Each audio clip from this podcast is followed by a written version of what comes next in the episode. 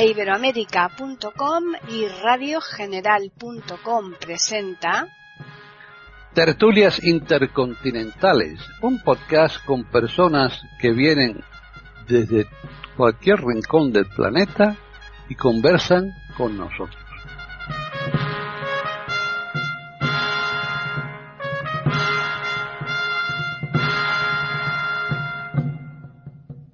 Bienvenidos una vez más aquí a iberoamérica.com al podcast de tertulias intercontinentales.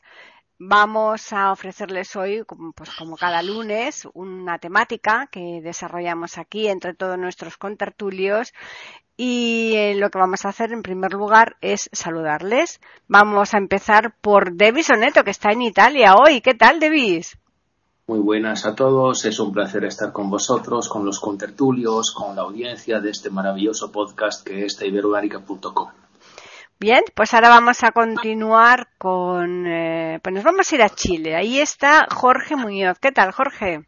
Hola Paqui, hola a nuestros queridos contertulios y también a nuestros auditores para que disfruten tanto como nosotros al conversar sobre este tema. Bien. Hilario Alonso está aquí en Madrid. ¿Qué tal, Hilario?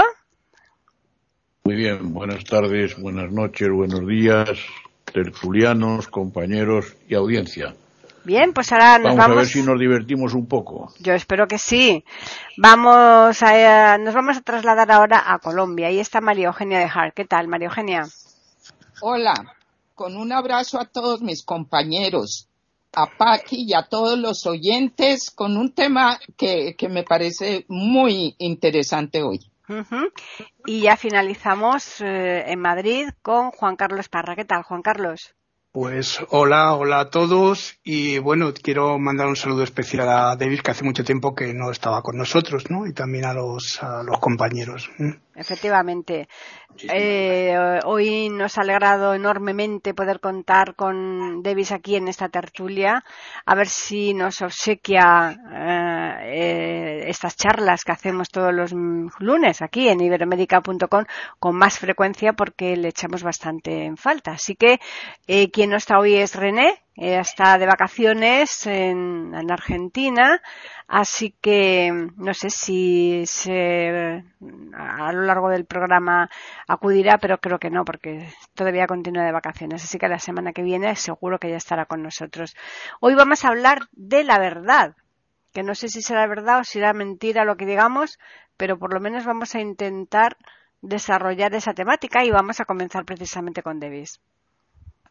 Ante todo, realmente muchísimas gracias por el cariño de todos los contertulios, por el cariño que la audiencia me, me, brinda. Para mí es un placer estar con vosotros. Es un año un poquito complicado, así que el trabajo lamentablemente me impide estar con más frecuencia, pero intentaré hacer lo que pueda para estar con un poquito más frecuencias que ahora. Bueno, es un tema, como siempre, muy interesante. Un tema muy interesante porque eh, tratar de la verdad, hablar de la verdad, es una tarea bastante complicada, bastante difícil. Ya se ha hecho a lo largo de la historia, lo ha hecho un montón de gente y cada persona tiene su opinión de la verdad, así que realmente la pregunta que provocatoriamente tendríamos que ponernos es, ¿realmente existe la verdad? ¿Se puede hablar con certidumbre, con certeza de la verdad? La verdad existe sin sombra de duda, sin, sin dudas existe la verdad. Bueno, es el tema que eh, me imagino se desarrollará hoy. Yo creo que eh, es muy interesan, interesante analizar este tema desde un punto de vista, por ejemplo, de la Grecia. Verdad en griego es aletheia. Aletheia que significa desvelar lo que está escondido. Y tiene que ver con el verbo griego que es lanzano. Lanzano que significa eh, principalmente esconder. Entonces los griegos pensaban que la verdad es el revelar lo que está escondido. Eh, no sé si vale también por el español, pero para el italiano sí que vale. El término revelar es un término muy interesante. En italiano es rivelare y rivelare significa sí decir, sí decir algo a alguien, pero también volver a esconder. Lo que se revela en italiano es y lo que se intenta eh, decir a los demás y en el mismo tiempo lo que se esconde de nuevo, volver a esconder. Y eso me parece ya muy interesante desde un punto de vista lingüístico, el término revelar en su, en su doble naturaleza. De momento quedo aquí para, para no quitarle espacio a los contertulios. Muchísimas gracias. Muy bien, pues continuamos con Jorge. Eh, gracias, igual expreso mi alegría por contar nuevamente con Davis, un gran compañero de tertulias. Y bueno, entro al tema. André Moroa decía, la única verdad absoluta es que toda verdad es relativa. Esto a mí me interpreta plenamente, ya que no creo que las verdades del hombre prehistórico fueran iguales a las verdades que tenemos hoy día. Así, por ejemplo, en la Edad Media, cuando se veía una persona temblando y botando espuma por la boca, se creía que estaba poseso del demonio. Esa era la verdad de la época. Ahora sabemos que esa persona padecía epilepsia. Por lo tanto, la verdad ha cambiado. La verdad no es inamovible, ¿no? Sino que van cambiando las verdades a medida que aumenta el conocimiento y por lo tanto va despejando las nieblas que cubren el pensamiento. Hay que recordar que entre nosotros y lo que llamamos realidad hay una suerte de cristal al que accedemos o intentamos cruzar a través de los sentidos.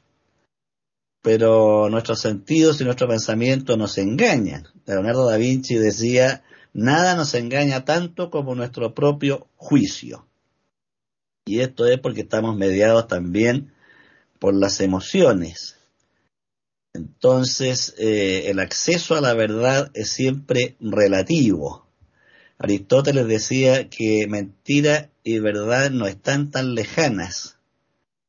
Perdón, Cicerón. Por lo tanto, no hay que situarse en terreno resbaladizo. Eh, si uno va al diccionario de la RAE, dice que la verdad es la correspondencia entre los objetos y el concepto que tenemos de ellos. Y esto me lleva a recordar una anécdota que contó Hilario hace un tiempo, cuando su padre le muestra una serpiente muerta y él se siente impactado al tocarla porque era muy distinta a lo que él imaginaba. O sea, aquí tenemos el concepto teórico de un objeto y, entre comillas, la verdad del objeto serpiente que la adquiere cuando la palpa. Y esto le ocurre a todo el mundo, no solo a Hilario Alonso. Quienes eh, no hemos estado en China tenemos un concepto puramente teórico de la muralla china. Alguien me dirá, no, es que yo la he visto en películas, sobre una fotografía, no es lo mismo que estar caminando sobre la muralla china. Es totalmente distinta la percepción. Eh, la neurología actual reconoce que nos movemos más bien sobre mapas mentales que sobre realidades. Puede que el hombre del siglo 30, y empleo hombre en términos genéricos, hombre y mujer, para no estar haciendo a cada lado este absurdo distingo que se hace ahora, eh, me imagino que la concepción de mundo que tendrán las personas del siglo 30 va a ser muy distinta a la que tenemos ahora, porque van a tener más herramientas y más acercamiento a la verdad. Pero la verdad es algo curioso, mientras más se aproxima uno a ella, más se aleja o complejiza. Por el momento quedo aquí, Paqui. Hilario. Bien, como ha dicho muy bien Jorge, Jorge, la verdad es un término relativo. No hay verdades absolutas, aunque para el creyente, para el creyente de cualquier religión, sí hay una verdad absoluta que es Dios. Esa es una verdad absoluta para el creyente. Pero realmente mm, es una verdad relativa porque no sabemos si Dios existe o no existe. Es difícil probar que existe y es difícil probar que no, a mi juicio. Entonces, eh, hay una verdad matemática, pero que no es exacta, porque ya las matemáticas han dejado de ser ciencias exactas desde 1959. En 1959 Antes la, carrera de matemáticas eh, eh, se denominaba ciencias exactas. Desde 1959 ya no hay ciencias exactas, ya es matemáticas. Y es porque las matemáticas no son una ciencia exacta, porque nada es exacto. Y si nada es exacto, pues no voy a decir yo eso de que nada es verdad ni es mentira, es según el color del cristal con que se mira. Pero bueno, las matemáticas eh, pues mm, son verdades relativas. Las proposiciones de las matemáticas y su correspondencia con lo que después vamos a decir, eh, pues no son verdades absolutas, porque eh, Euclides concibe el espacio geométrico de una manera y Minkowski y Lobachensky eh, pues tienen una concepción del espacio distinto y ambas son ciertas, ambas son posibles, ambas eh, son perfectamente posibles. Entonces, y Einstein, no digamos nada de Einstein, Einstein eh, tiene una idea del espacio y una idea del tiempo. El tiempo que no existe, porque el tiempo no existe, nosotros eh, medimos las cosas, medimos el paso de las cosas, medimos nuestro paso por la vida, nuestra existencia, pero el tiempo es algo que nosotros hemos inventado, ¿verdad? Para medir. Entonces, mm, la verdad efectivamente viene del griego aleteia, que es desvelar cuando yo toqué la serpiente, eh, pues me, desvelaron, mi mente desveló que era un bicho distinto al que yo me imaginaba en sueños, que me imaginaba una serpiente como un bicho de cuatro patas pequeñito, o como un bicho que puede ser una especie de cien pies. Eso ya se, se asemejaba más a una serpiente. Yo entiendo que la verdad es eh, efectivamente relativa.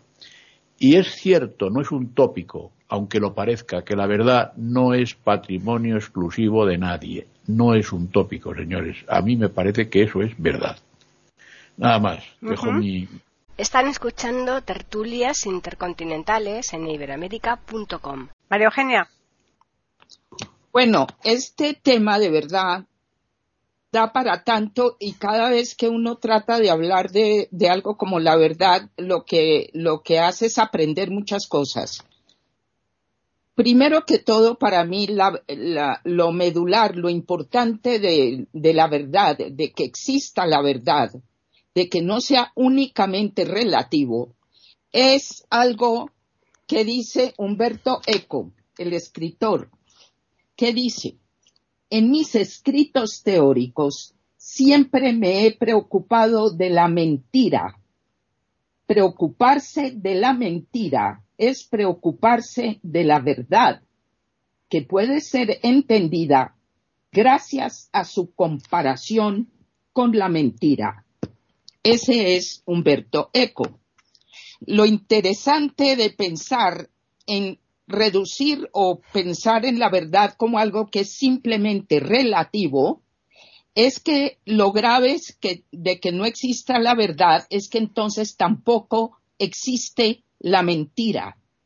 Lo más grave de relativizar esto completamente es que entonces lo falso deja de existir.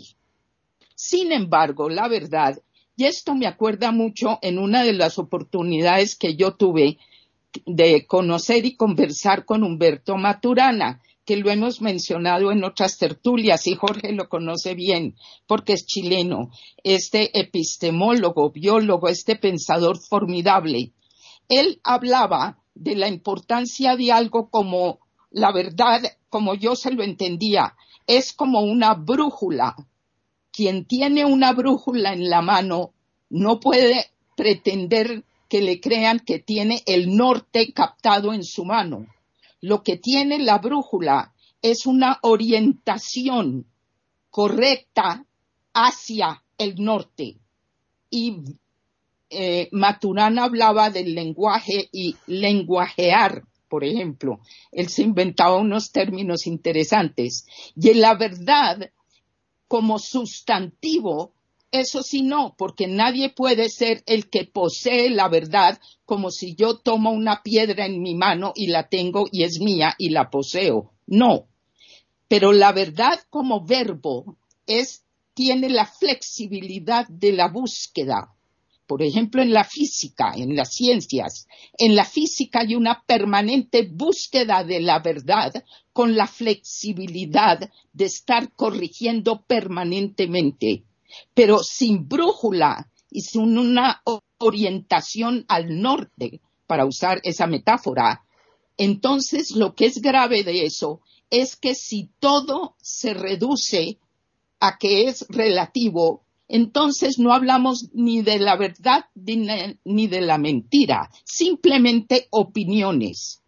Y como dijo alguna vez Bertrand Russell, el filósofo y matemático tan importante, que pensaba lo relativo de la verdad, pero un día se puso a pensar que si todo es opinión, a él lo asaltó el tema de la tortura. Y la tortura, por ejemplo, de un niño para que el padre confiese.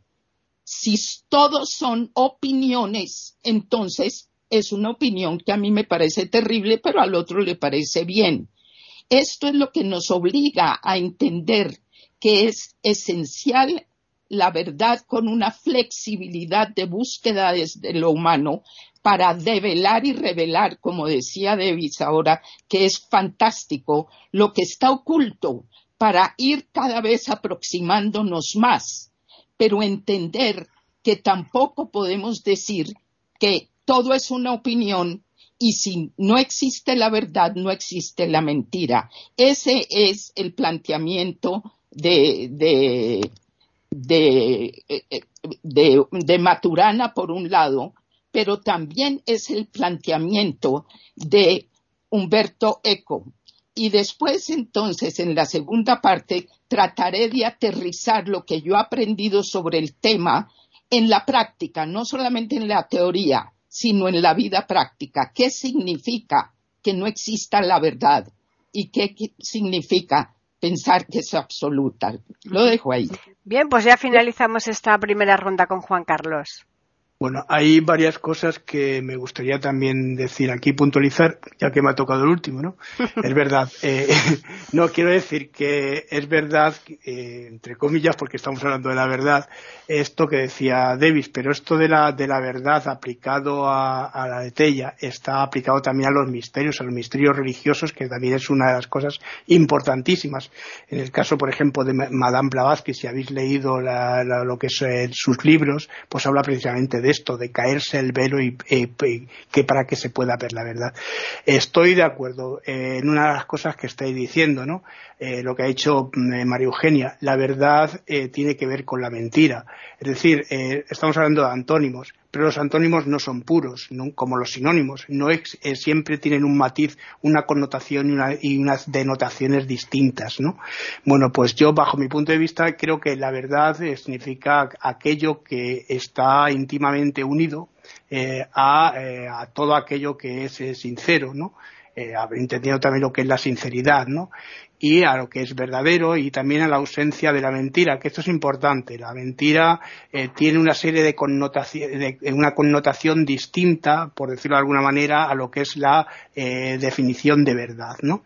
Verdad está eh, eh también, eh, bueno, pues eh, dentro de lo que es la afirmación de lo que es lo correcto, de lo que seguramente es lo cierto, aunque tampoco podemos afirmarlo, y está dentro de eh, la realidad eh, aprendida, ¿no?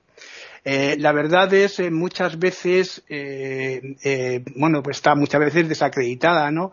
Y el escepticismo es la corriente, esta corriente que bueno, de alguna manera es la que nos dice que no creen y no creen la, la verdad y que eh, la incredulidad de la verdad eh, creen lo que es la incredulidad de la verdad, ¿no? Porque aquel individuo que, bueno, que tiene predisposición constantemente a la duda, estamos hablando de la duda, es eh, denominado escéptico. Yo soy bastante escéptico también en muchas cosas de la vida, ¿no? Cuando eh, hay grupos de personas o eh, personas que están tratando algún tipo de asuntos, como bien sabéis, pero estos asuntos en realidad pues no les gustan o tampoco se, meten directamente en estos asuntos, no se entienden, eh, se les califica con un, prefijo que es pseudo, ¿no? en, este sentido se puede hablar de eh, pseudo católico, pseudo lo que sea, pseudo intelectual o pseudo canónico, etcétera, ¿no? Eh, la verdad de los hechos ejerce también gran influencia en lo que es el enjuiciamiento de las acciones humanas. Eh, cuando, una cuando una verdad deja de, bueno, dudas, evidentemente, eh, bueno, pues estas eh, dudas pues nos pueden verificar o no, nos pueden de alguna manera dar a entender que no se puede verificar la verdad, ¿no? Ya que la verdad tiene una serie de, bueno, de, de, de, puntos en los que se puede, se puede incriminar a un individuo. Eh, una verdad eh, puede ser eh, también demostrada o se puede demostrar bueno, pues sin, ser reconocida como verdadera. Digo esto porque en, muchos casos esto no, cuando no queda muy clara, ¿no? Se dice que es una, una postulado, ¿no?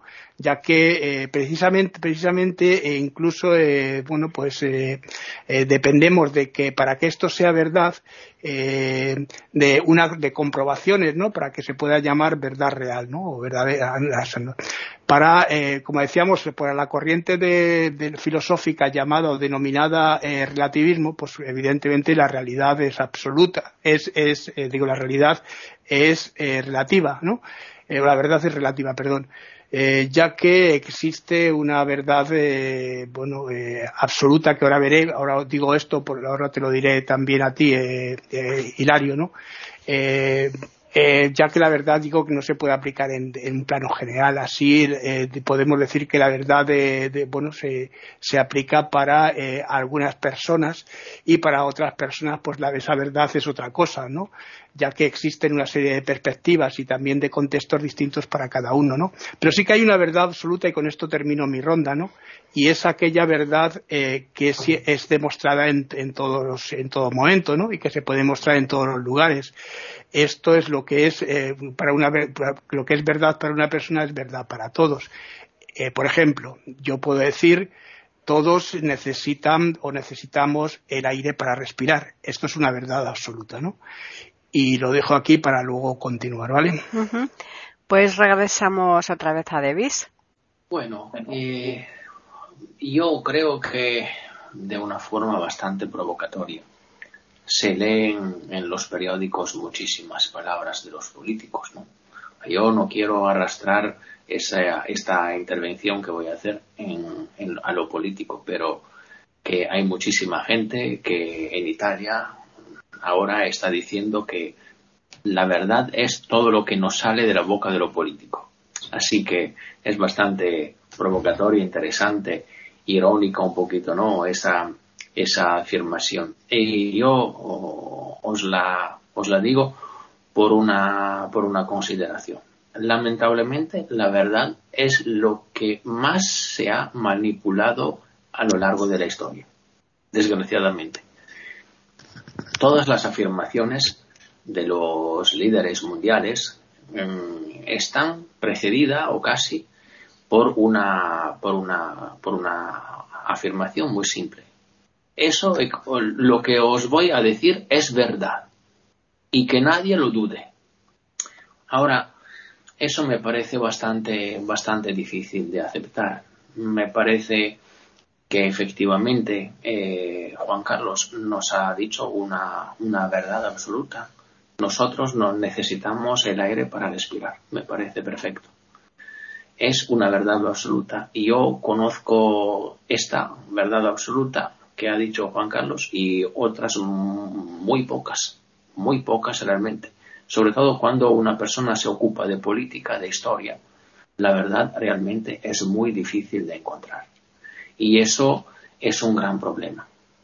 Es un gran problema porque, sobre todo cuando una persona tiene, tiene un papel como el de la enseñanza, efectivamente, ¿cómo se puede decir a los chicos que la verdad no existe y que, por ejemplo, como yo hice el otro día en el aula cuando intenté explicar a los sofistas, ¿no? A los, a los chicos.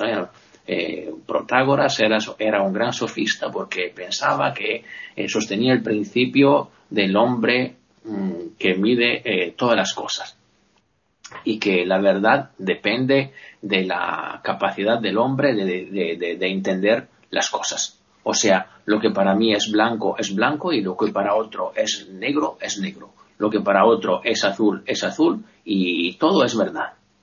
Así que el principium del homo mensura es en latín. Eh, o sea que el hombre mide todas las cosas y por lo que, lo que son por lo que son y lo que no son por lo que no son. Esa es la verdad para Protágoras. ¿Y cómo se puede encontrar la mentira en este razonamiento? Es muy complicado. ¿Y cómo evitar que eso tenga consecuencias, por ejemplo, en la vida práctica de los, de los alumnos? Que yo me siento mal, aunque yo esté perfectamente bien, entonces me salto la tarea que tengo que hacer hoy por la mañana en la escuela. Esa es una, una, una dificultad muy importante y es una dificultad que está eh, atada a los tiempos en que vivimos. Porque desgraciadamente en los tiempos en que vivimos eh, nadie habla de verdad. Y todo, todos, toda la gente, todo el mundo nos dicen que la verdad es que lo que es verdadero para la, para, para la singular persona. Y nada más. Y eso nos lleva a un montón de problemas. Un montón de problemas porque es difícil compartir en esta, en esta forma una regla, una regla que nos permita una convivencia, uno estar juntos que sea también uno estar juntos pacífico. Es un, es un tema muy difícil, porque eh, esto realmente nos lleva a consideraciones bastante dramáticas si una persona piensa que la verdad efectivamente no exista y que solo valga para ella la verdad, bueno, y que lo que dice uno es verdad y lo que dice otro es verdad, eh, tenemos los. Mm, estas son las premisas por unos conflictos inevitables. De momento dejo aquí. Jorge. Bueno, quisiera aclarar sobre todo para nuestros auditores que el escéptico no reniega de la verdad el escéptico reniega de la credulidad, que es otra cosa, para no confundir a nuestros auditores. En cuanto a doña Elena Petrovna Blavatsky, debo confesar que para mí es un personaje altamente sospechoso. Eh, es lo que más se acerca a la moneda falsa. Cuando esta dama estuvo en la casa de la familia Kipling en la India, durante varios días alojando, cuando se retiró, el padre de Rudyard Kipling le dijo a su hijo, es la impostora más inteligente que he conocido. Yo comparto esta opinión de el padre de Rudyard Kipling. Vuelvo ahora a nuestro tema principal. Creo que hablar de la verdad es hablar necesariamente de la mentira. Son inseparables, son dos caras de la misma moneda. No podríamos tener el concepto de verdad si no existiera la mentira, no sería necesaria.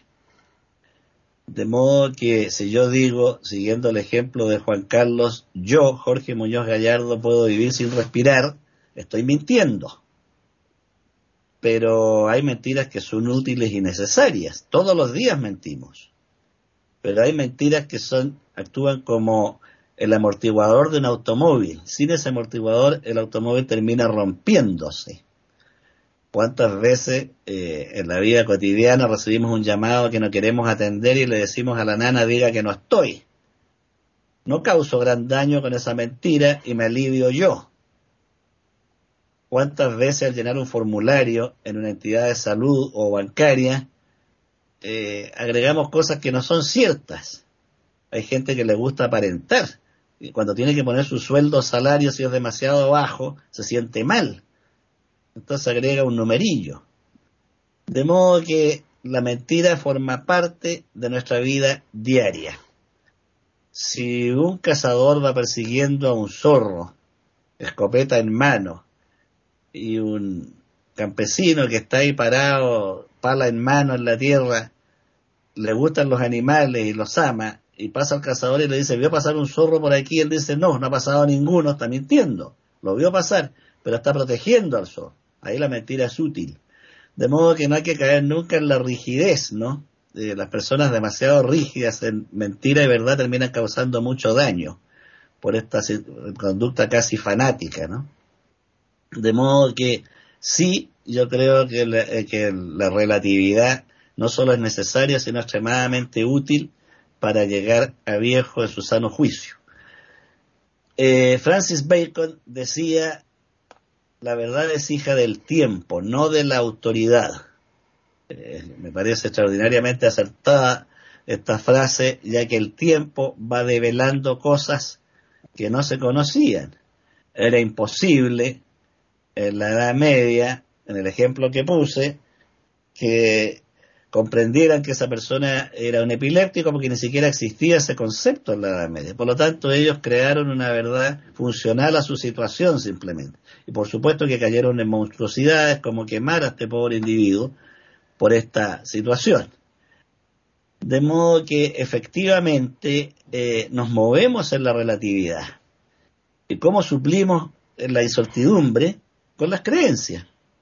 Si alguien cree firmemente que pasar bajo una escalera lo va a dañar, va a evitar la escalera. Para otros será una tontería, pero a él lo deja en paz, lo deja tranquilo cruzando la vereda del frente.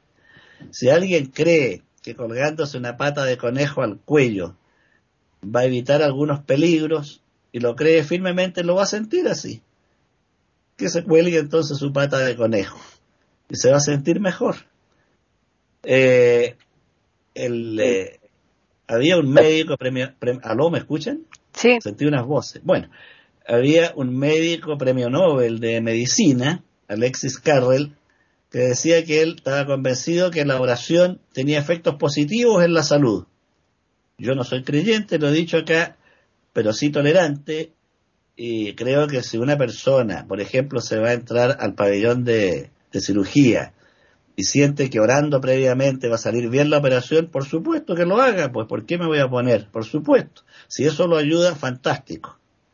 Entonces, eh, la vida necesita estos amortiguadores, estos relativizadores, si no nos romperíamos el espinazo con un exceso de rigidez. De modo que verdad y mentira están jugando siempre y se necesitan unas a otras por eso Rabindranath Tagore decía, cuidado con cerrarle la puerta a todas las mentiras porque vas a dejar afuera también a la verdad. Y aquí quedo para uh un momento. Hilario. Yo quiero deciros a María Eugenia y también a Juan Carlos que mm, efectivamente hay conceptos que me ha pisado que me ha pisado Jorge, pero no importa. Mm, yo soy un relativista yo entiendo que la relatividad flexibiliza mi mente, me abre, me abre al mundo la relatividad. Eh, y estoy de acuerdo con Jorge en que efectivamente la verdad y la mentira son inseparables, eh, son caras de una misma cosa. Y evidentemente la verdad muchas veces perjudica y no se puede decir porque hay gente a la que le duele la verdad. O hay veces que diciendo la verdad estamos eh, perjudicando una situación grave y desgraciadamente hay que omitir la verdad. Si es posible, no podemos, no debemos mentir, si es posible, pero hay mentiras que sí que benefician, sí que benefician. Eh, yo soy tan relativista que creo firmemente en la concepción newtoniana de la física de Newton, creo en la gravitación universal, creo en la fuerza de gravedad y creo en la física cuántica que de Max Planck y compañía, ¿no? Entiendo que son conceptos distintos, totalmente distintos, en muchos casos opuestos en muchos casos opuestos. La concepción eh, newtoniana eh, es, eh, se encarga de, la macrofísica, de, de, todo lo que es tangible, y la concepción eh, cuántica pues se encarga de aquello que es menos tangible, del átomo y de las partículas subatómicas, que muchas no son tangibles, muchísimas no son tangibles. Hay partículas subatómicas que se ven en el microscopio, pero hay otras que no se ven. Hay otras que no se ven. Y están ahí y existen. Hombre, es una verdad absoluta, no solo que el aire nos sirve para respirar y que no podemos respirar sin aire, sino es una verdad absoluta que De Bisoneto ha sido el gran ausente y que le hemos echado de menos. Eso es una verdad absoluta y que eh, nos habla por el Sky igual que nosotros, estamos hablando todos por Internet y todos nos estamos comunicando y esto es una verdad absoluta, por supuesto que sí, nadie dice que no. Juan Carlos, claro que sí. Pero mm, yo estoy de acuerdo con Jorge en que sin relatividad no se puede vivir eh, la relatividad es absolutamente necesario, porque la relatividad es el fenómeno de la, perdón, el sinónimo, perdón, el sinónimo de la flexibilidad, el sinónimo de la apertura. Eh, la relatividad hace que las cosas eh, puedan medirse de muchas maneras y ser todas verdad. La ciencia la ciencia como disciplina, hablando genéricamente, la, ciencia no es ya exacta. No hay nada exacto. Nada. Absolutamente nada. A mi juicio, naturalmente. Y, y, bueno, y estamos descubriendo constantemente cosas. Pero luego vamos a descubrir algo que lo descubierto anteriormente ya no nos sirve. Está superado por lo que hemos descubierto después. Y esto es un hecho. Esto es un hecho evidente, ¿no? Entonces, bueno, yo creo que, la verdad absoluta no existe, pienso. Eh, en, los términos científicos, por supuesto que no existe. Que es una verdad absoluta que estamos aquí, que estamos eh, comunicándonos por Internet, que estamos respirando. Eh, pues claro que sí, naturalmente. Nada más. Están escuchando tertulias intercontinentales en iberoamérica.com. María Eugenia. Bueno, tanto me viene a la cabeza escuchando a los compañeros y entonces pienso que se está tocando también aquí un punto que es muy importante y tiene que ver con la ética. Eh, estoy recordando a Albert Schweitzer cuando estaba él muy preocupado tratando de buscar un fundamento filosófico para la ética. Y un día narra él que eh, en, uno de los ríos estaba él navegando y de pronto vio en, África, tal vez conocen a Schweitzer, no entro a detallar, pero, pero su obra era en África y de pronto vio un grupo de hipopótamos y en ese momento se le vino a la cabeza lo que para él fue la respuesta y entendió que eh, eh, el, fundamento filosófico de la ética eran los principios universales que existen. Por ejemplo, en ese momento lo entendió la reverencia por la vida, y eso tiene que ver con que el aire que respiramos es una verdad, por supuesto que sí, pero también en la ética los principios éticos universales son muy pocos, uno de los cuales es la reverencia por la vida, que entre otras cosas, si no se cumple, es el suicidio de lo que son los seres vivos, porque se pierde la, la coherencia ecológica. Con respecto a la ética, porque lo que dijo Jorge es muy importante sobre las mentiras necesarias a veces. Esto también me lleva a un maravilloso personaje, André Trocmé, pastor protestante que durante la Segunda Guerra Mundial en un pueblito francés, dirigiendo el, el esfuerzo que hicieron en el pueblito pequeñito, salvaron miles de vidas de judíos perseguidos por los nazis y tenían a los nazis cerquitica. Naturalmente, para hacer ese tipo de, proeza, un día él se preocupó mucho con otros porque para poder salvar estos miles de vidas tenían que mentir todos los días. tenían que falsificar documentos, tenían que enseñarles a los niños también a mentir para que no fueran a delatar. Y esto se le volvió al, un dilema ético tremendo hasta que entendió algo y él escribe un artículo que se llama La ética de la vida y de la muerte. Es el mismo pensamiento que tuvo Martin Luther King cuando estaba preso por desobediencia civil y lo acusaban de estar rompiendo leyes. Y él ahí veía algo como lo que vio Schweitzer, que era la parte de algo superior a simplemente una opinión humana.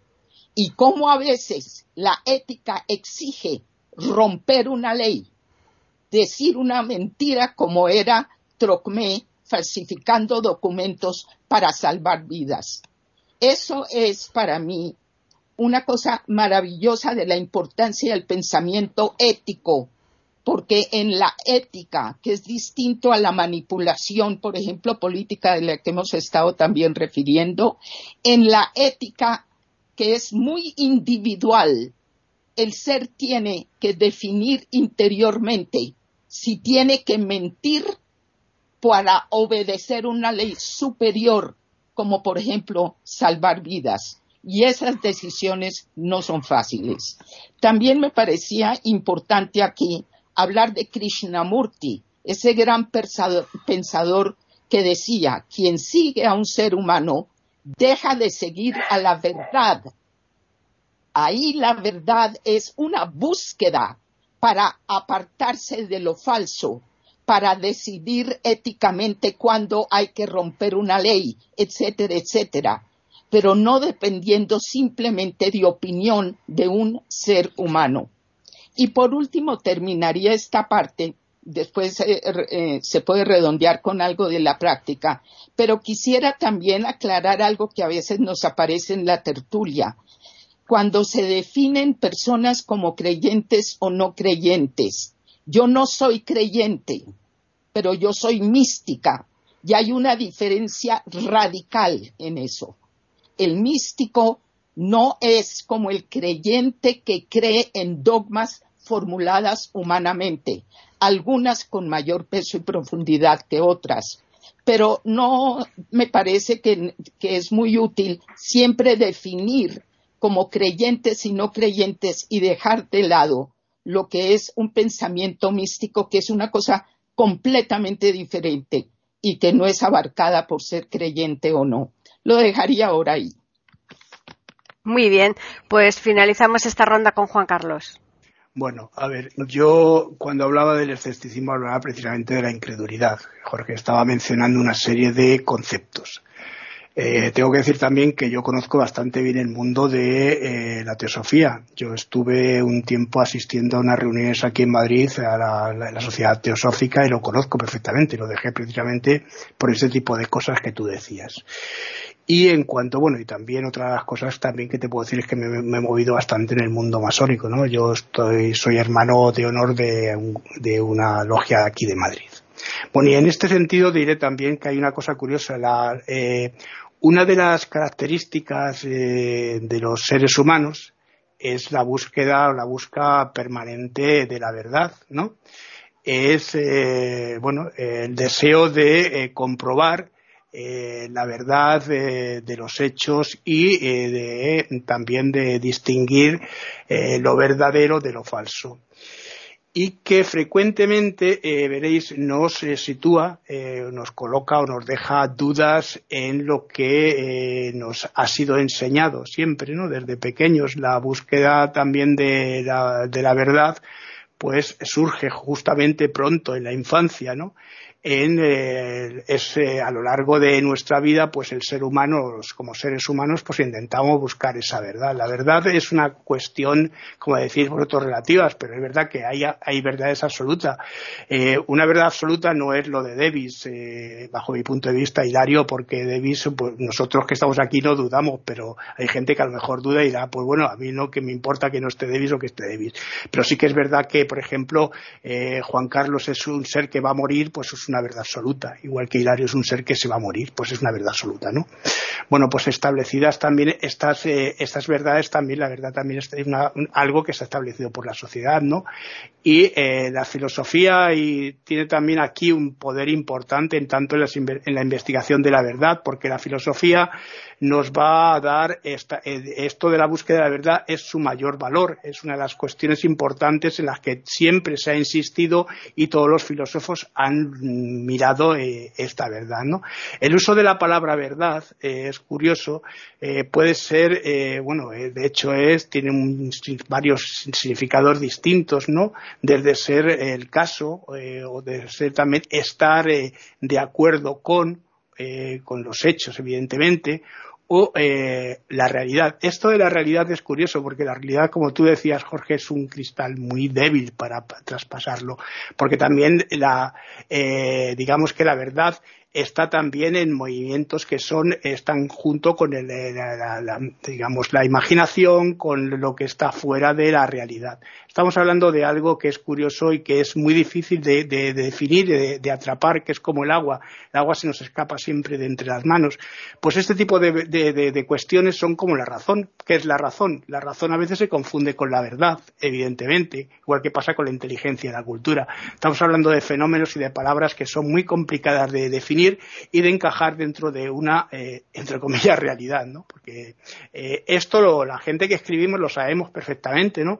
Cuando se nos dice a veces, joder, es que estás escribiendo algún texto que no coincide con la realidad. Yo es que no quiero escribir la realidad porque la que los que escribimos nos dedicamos a otro tipo de cosas, imitamos la realidad, no creamos eh, una fotocopia de la realidad, porque entonces sería ya otra cosa distinta a lo que es el arte y la cultura, ¿no? la realidad, la verdad también está dentro de una serie de, cuestiones. Además, los filósofos y los académicos no se ponen de acuerdo tampoco en definir esto de la verdad, porque la verdad puede ser muchas cosas como llevamos diciendo en este tiempo ¿no? que vamos debatiendo sobre este problema y va a ser siempre un debate constante y abierto. Pero sí que me interesa, antes de acabar con esto, con esta ronda, definir y decir que efectivamente que la verdad tiene que ver, eh, está emparentada con la mentira. Evidentemente, siempre hay unas fuerzas de yin y yang eh, atracción o antónimas. Esto se produce efectivamente en el ser humano y por otra parte mm, creemos en una serie de cuestiones, Hilario, porque tenemos una serie de, eh, de, medidas, somos volumétricos. En ese sentido podemos creer en lo que se nos ha eh, inculcado dentro de lo que ha sido la historia de la filosofía, de la matemática, etcétera. Pero tú imagínate que tuviésemos más dimensiones o podríamos alcanzar otro tipo de dimensiones. Ese tipo de dimensiones nos darían otro tipo de verdades, otro tipo de conceptos que serían distintos en, nuestro, en nuestra vida. ¿no? Bueno, y lo dejo aquí de momento. Bueno, estamos viendo a lo largo de toda esta tertulia lo ligada que está la mentira con la verdad. Estamos viendo que hay mentiras útiles, mentiras piadosas, mentiras necesarias e incluso existe los mentirosos compulsivos, que es que eso eh, yo creo que, sin embargo, no se tiene en cuenta con respecto con los verdadosos, ¿no? Con los que mm, dicen siempre la verdad, ¿no? Siempre eh, la verdad se, se, sobreentiende que es lo correcto y eso, sin embargo, pues mm, eh, se, se, da por supuesto. Sin embargo, existen bastantes personas que, que mienten más que hablan, ¿no? O sea, que directamente todo lo que dicen, eh, directamente les sale mentira, no sabemos por qué. Por supuesto, yo creo que eso es una enfermedad, ¿no? Pero lo, cierto es que existe, ¿no? En fin, vamos a hacer ya la última ronda y comenzamos otra vez con Davis. Yo creo que eh, aprovecho la ocasión mm, para profundizar un momento lo que tú has dicho, Paqui, con, con mucho placer esto de los mentirosos compulsivos es muy interesante. Porque, evidentemente, eh, es un tema que habría que profundizar. Ellos se dan cuenta de que mienten o no. Para ellos la mentira es una costumbre o efectivamente es algo que le hace daño. Es algo que, que, que dicen porque lo padecen por, una, por un sufrimiento, por una enfermedad, como tú lo has dicho. Eso ya es un tema muy interesante. ¿Cómo puede estar bien consigo mismo una persona que miente y que miente a sí misma? Eso es un tema muy interesante porque yo esperaba concluir mi charla con una, con una afirmación. Bueno, yo creo que la verdad es, eh, tiene lugar en una persona cuando esta persona puede hacer lo que le permite estar bien consigo misma. Bueno, pero la verdad que no puedo.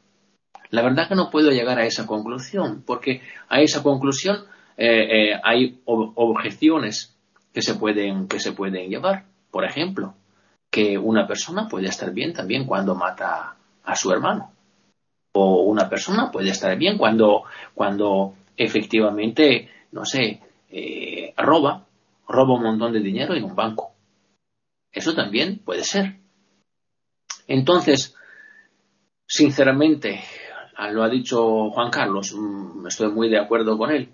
La filosofía se ha llenado muchísimo la boca eh, sobre el tema de la verdad ha sido una de las búsquedas más interesantes que la filosofía ha hecho. Y ha sido también en el mismo tiempo, al mismo tiempo, perdón, un gran fracaso de la filosofía. Porque la filosofía nunca ha llegado a decir lo que es la verdad. Nunca. claro, cada filósofo ha dicho lo que para él es la verdad. Entonces yo también estoy convencido de que la verdad es relativa. Pero como estaba diciéndoles antes, hay que decir otra cosa, que tenemos que eh, llevar a cabo un relativismo moderado. Porque si nuestro relativismo se convierte en un relativismo absoluto, en un relativismo que siempre tiene valor, eso mm, va a dañar las reglas, las reglas fundamentales que cada sociedad, que la humanidad, no cada sociedad, que la humanidad tiene que sacar adelante. Sin reglas, la humanidad fracasaría. Hoy en día, efectivamente, eh, pisotear las reglas es lo que se hace con más frecuencia, lamentablemente. Así que hay que construir una relación bastante importante. Para mí, o me atrevería a decir fundamental entre la verdad y unas pocas reglas generales que nos permitan convivir una existencia digna del hombre.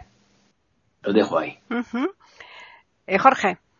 Bueno, María Eugenia eh, decía algo muy importante y estoy de acuerdo con ella. Creo que la espiritualidad y el misticismo pueden darse en una persona atea, creyente, no creyente, etcétera. Concuerdo con ella en ese aspecto. También señalaba un tema que por sí solo daría lugar para varias tertulias, la ética. Bueno, la ética no existe en la naturaleza, es una creación humana. Cuando un gato salta sobre el pajarillo que alegre canta en la rama y lo devora, no se hace ningún cuestionamiento ético. Tiene hambre y mata. Lo mismo hace el león cuando salta sobre la gacela y la empieza a devorar completamente viva, ¿no? Moviéndose en la víctima. Y tampoco se cuestiona éticamente. Solo en la manada humana existe la ética. Y creo que sí es muy necesaria, porque el animal tiene controles biológicos el gato, el león, caza porque lo necesita, no por ambición, no por codicia. Devoró la gacela y puede pasar semanas y no toca otra gacela. Si en la manada hay 25 gacelas, solo toma una. El ser humano toma la manada completa. El ser humano, como tiene en su corazón el demonio de la ambición desmedida, necesita de la ética. Y en Occidente el campeón de la ética es Immanuel Kant, indudablemente. Entonces, claro que necesitamos reglas éticas que nos permitan actuar dentro de ciertos parámetros de cordura y coherencia. Pasa a ser una necesidad de supervivencia. Lo mismo las reglas a que se refería Davis, para eso el hombre inventó el Estado de Derecho, que no es más que el reemplazo del garrote, la espada, la horca y la bala por un conjunto de normas jurídicas aunque con el derecho también se puede matar y cometer grandes injusticias. En la Alemania nazi el derecho establecía la persecución a los judíos, ¿no? Y hacer con ellos experimentos, incluso mujeres embarazadas, los campos de concentración era absolutamente legal. Entonces tampoco hay que rendirle pleitesía a las reglas. Todas estas cosas, el Estado de Derecho, los tribunales, la ética, son herramientas necesarias para una convivencia relativamente cuerda. Pero como es creación humana, tiene muchos baches y muchos forados también. Entonces, eh, eh, vuelvo a la relatividad. Todo que hacer humano es relativo y a esto no hay que tenerle miedo. El taoísmo enseña a vivir en la incertidumbre cosa que en Occidente no tenemos. En Occidente necesitamos la certeza total y esto genera muchas neurosis y sufrimientos. El niño tiene que irle bien en el colegio, de lo contrario es un tonto y es maltratado por los adultos, o sea, la certeza, la regla es que tiene que ser buen alumno en primeros lugares. Tiene que tener un título o profesión, de lo contrario es un fracasado. O sea, la norma es que tiene que tener un buen título. ¿Cuántas eh, desilusiones, desencantos y frustraciones y pueden destruir una vida entera si no logra la meta establecida por la familia, la sociedad, la escuela, porque no hay relativismo en esos grupos, no hay el manejo de la incertidumbre. El taoísmo enseña al revés, a convivir con la incertidumbre y esto evita neurosis, angustias y suicidios. Estoy de acuerdo que la ética y el Estado de Derecho son necesarios, pero como herramientas para ciertos grados siempre relativos de cordura entre los seres humanos. Y así todo, pese a las reglas, existe el asesinato, la violación y la pedofilia. En Estados Unidos, en los estados donde hay pena de muerte, no es mucho menor el nivel de crímenes que en aquellos estados donde no la hay. De modo que el problema no está en los sistemas, ni en los políticos, ni en los ateos, ni en los creyentes, sino en el corazón humano ahí tenemos el bien y el mal, y mientras no se logre el buen balance entre ambas fuerzas, vamos a seguir dando botes en nuestra sociedad. Si yo no soy capaz de detenerme la luz roja por pura conciencia y, y, lo hago solamente por miedo a la sanción, a la multa, la sociedad va a seguir teniendo problemas. Por lo tanto, para mí al menos, esta eterna discusión entre sociedad capitalista y socialista y distintas utopías de organización van a fracasar siempre porque el problema es el ser humano, no es el modelo, no es tal o cual sistema, es cómo actuamos los seres humanos. De modo que sigo creyendo que la ética es una invención humana, no está en la naturaleza porque la naturaleza tiene otras regulaciones bastante efectivas. Por el momento quedo aquí. Están escuchando tertulias intercontinentales en iberamérica.com. Hilario. A ver, Juan Carlos, por alusión. Eh, eres un relativista como yo, eh, porque eres escritor, eres lingüista y en el fondo eres un pensador, eres un relativista. Me explico. Eh, de Soneto eh, es, ha sido el gran ausente en nuestras tertulias y esto es una realidad y es una verdad absoluta. Para ti y para mí, y para Jorge y para María Eugenia, y para René porque no está, pero también, y para Paqui. Todos conocemos a Debbie Soneto, sabemos quién es y no ha venido por razones personales. Y eso es una verdad absoluta. Para el que no conozca a Debbie Soneto no es ni verdad ni mentira, no es nada. Eso no es nada. Pero para nosotros sí es una verdad y es una verdad absoluta. Y me alegro que seas tan relativista como yo, tío. Bueno, eh, después, la verdad y la mentira, pues efectivamente son inseparables. Yo he estado 40 años, como sabe muy bien Paqui, trabajando en temas eh, esotéricos o como queráis. En esos 40 años mm, he aprendido un montón. He aprendido cosas como que hay un montón de esas cosas que son mentira, que no son verdad. O al menos que no se pueden demostrar. Pero también he aprendido y he visto cosas que no se pueden explicar y que son reales pero que no se pueden explicar.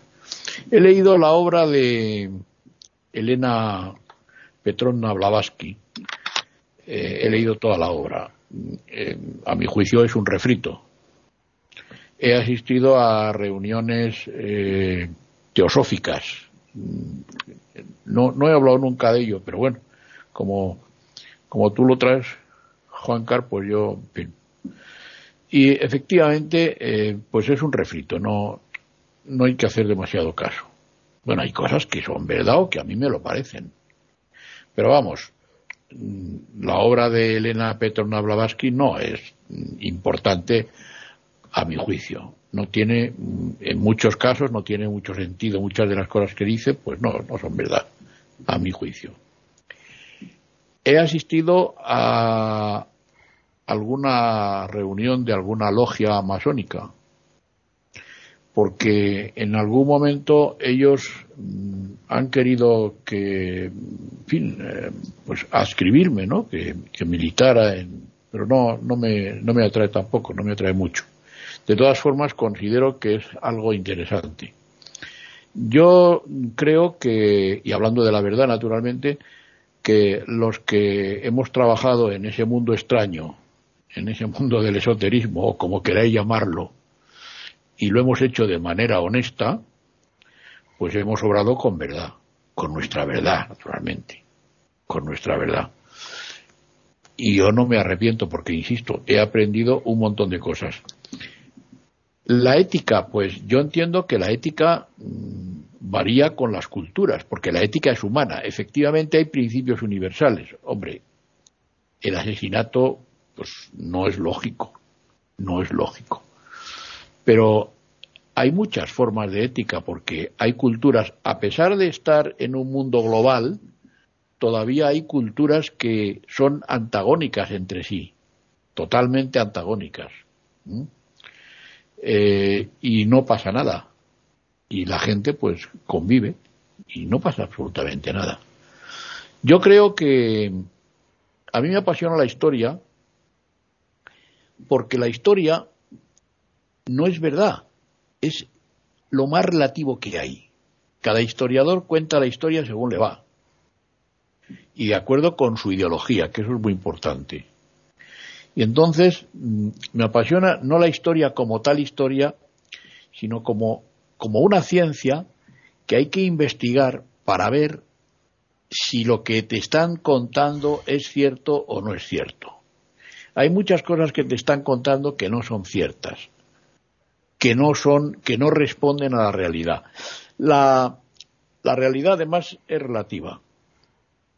Y yo sigo diciendo que soy relativista.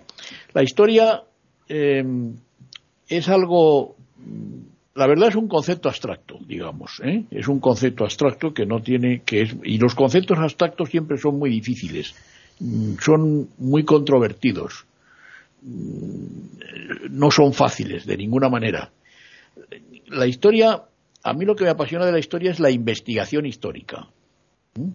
El hecho histórico a mí me apasiona en el sentido de que yo tengo que investigar para saber si lo que me dicen es cierto o no es cierto.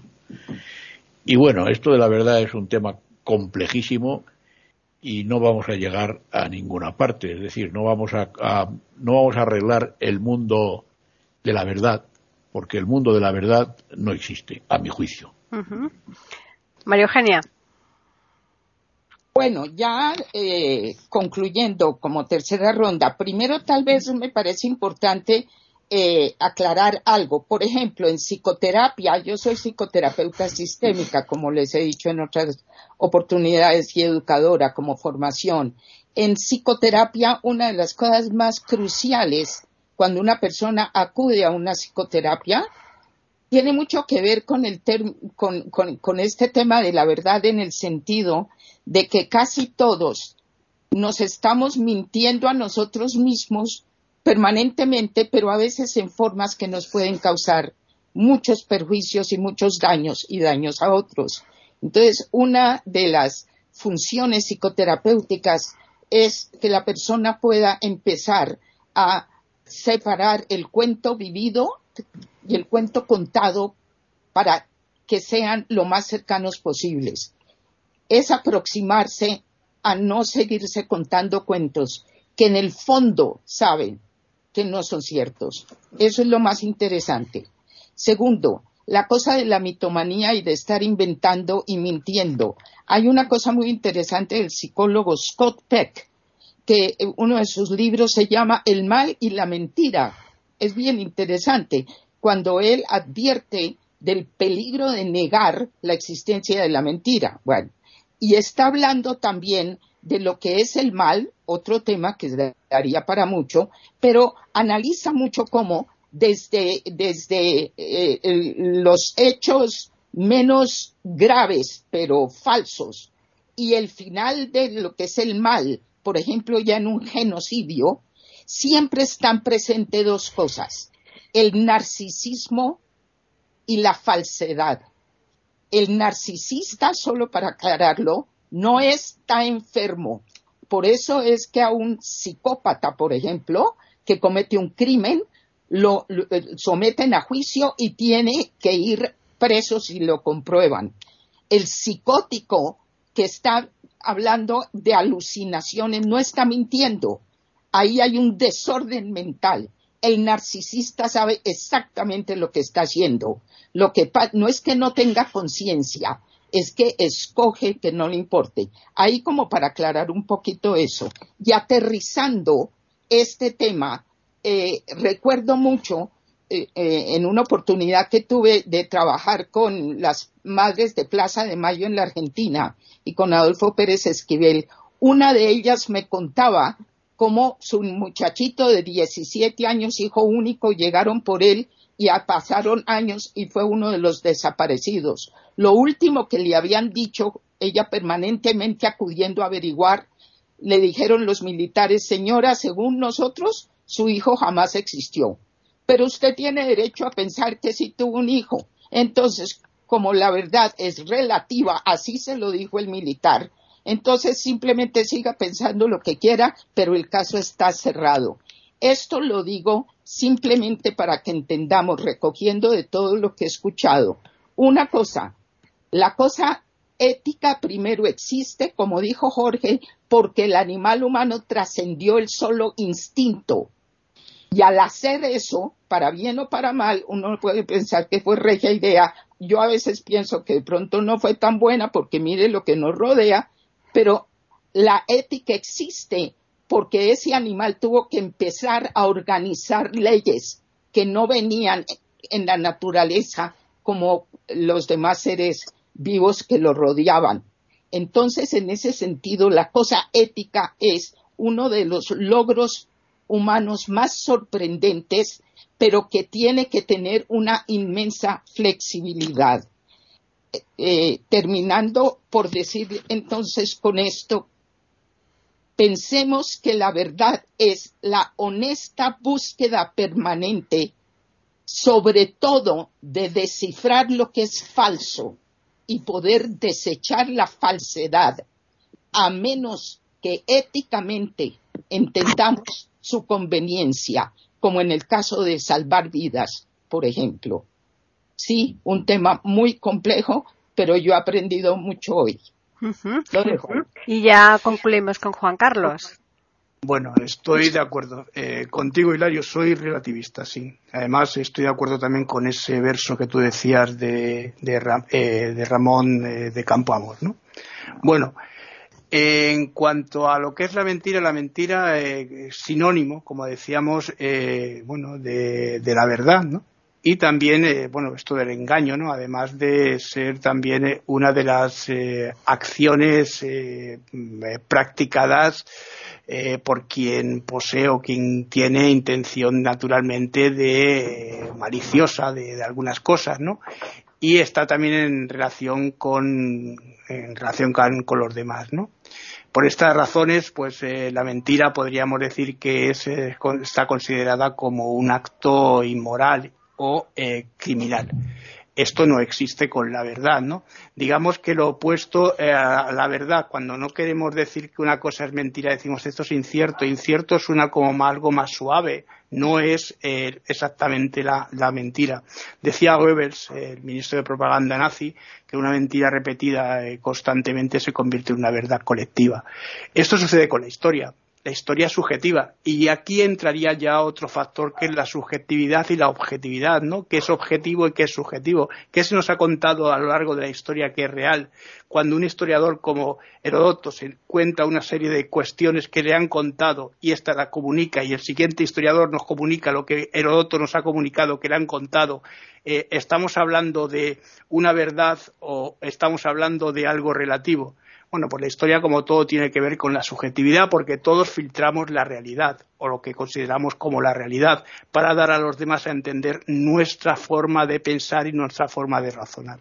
Esa forma de razonar se fija también en la lógica, como tú decías, efectivamente, que Davis eh, eh, no, haya estado ausente es una verdad, es una verdad eh, también efectivamente absoluta, pero que está dentro de la lógica, como que lo que yo escribo es verdad, todo lo que se escribe es verdad pero claro está, estamos hablando de un concepto que trasciende, trasciende esa forma de pensamiento de la lógica. Estamos hablando de algo que es muy complicado de eh, aplicar dentro de lo que es la eh, filosofía, como decía Davis, o dentro de lo que son los, términos académicos. Estamos hablando de algo que es tan complicado como lo que decía yo, tener el agua entre las manos porque el agua se nos va. Estamos hablando de algo que está dentro del concepto humano, que sobre, que, es verdad. Eh, decía la Biblia, eh, si coméis del árbol del bien, del mal y de la ciencia, tendréis un concepto distinto. Efectivamente, el ser humano come de ese árbol y trasciende, trasciende de lo que es el instinto puro, pasando a tener una categoría distinta y convirtiendo todo lo que le rodea en algo ético. Las sociedades que, las que nos movemos está mm, regida por eh, principios éticos. El derecho no es otra cosa que un principio ético establecido dentro de lo que es la moral de la casa, de la religión todo este tipo de cosas que, eh, que están dentro de la sociedad están llamadas a eh, una tendencia, que esa tendencia es lo que el ser humano en un momento dado pueda discernir en su conocimiento, en su, en su forma eh, cognitiva, porque es complicadísimo aceptar todo este tipo de verdades absolutas. No hay verdades absolutas. Yo tampoco creo en esas verdades absolutas. Y nada, podría terminar aquí simplemente porque, ya digo, como decía Hilario, como decíamos todos, esto es, esto es muy complicado, es un, es un tema tan difícil que eh, se ha dado para debates y debates y que nunca se podrá solucionar y llegar a una conclusión final. Muy bien, pues ya hemos finalizado esta tertulia. Ha estado, como siempre, muy interesante y ahora les vamos a recordar a los oyentes los medios que tienen para ponerse en contacto con nosotros si lo desean. Por un lado está el correo que es tertulias.eiberoamerica.com y además está también en Twitter e Iberoamérica con las iniciales EI y la A de América mayúsculas. Agradeceros a todos la presencia aquí en esta tertulia eh, a ver si tenemos suerte y seguimos contando con Davis más a menudo. A René esperemos que recuperarla ya la semana que viene. Y a los oyentes, pues como siempre, igualmente agradecerles el que nos sigan semana tras semana y emplazarles para que regresen el lunes próximo aquí a iberoamérica.com y nosotros les tendremos preparado una nueva tertulia intercontinental.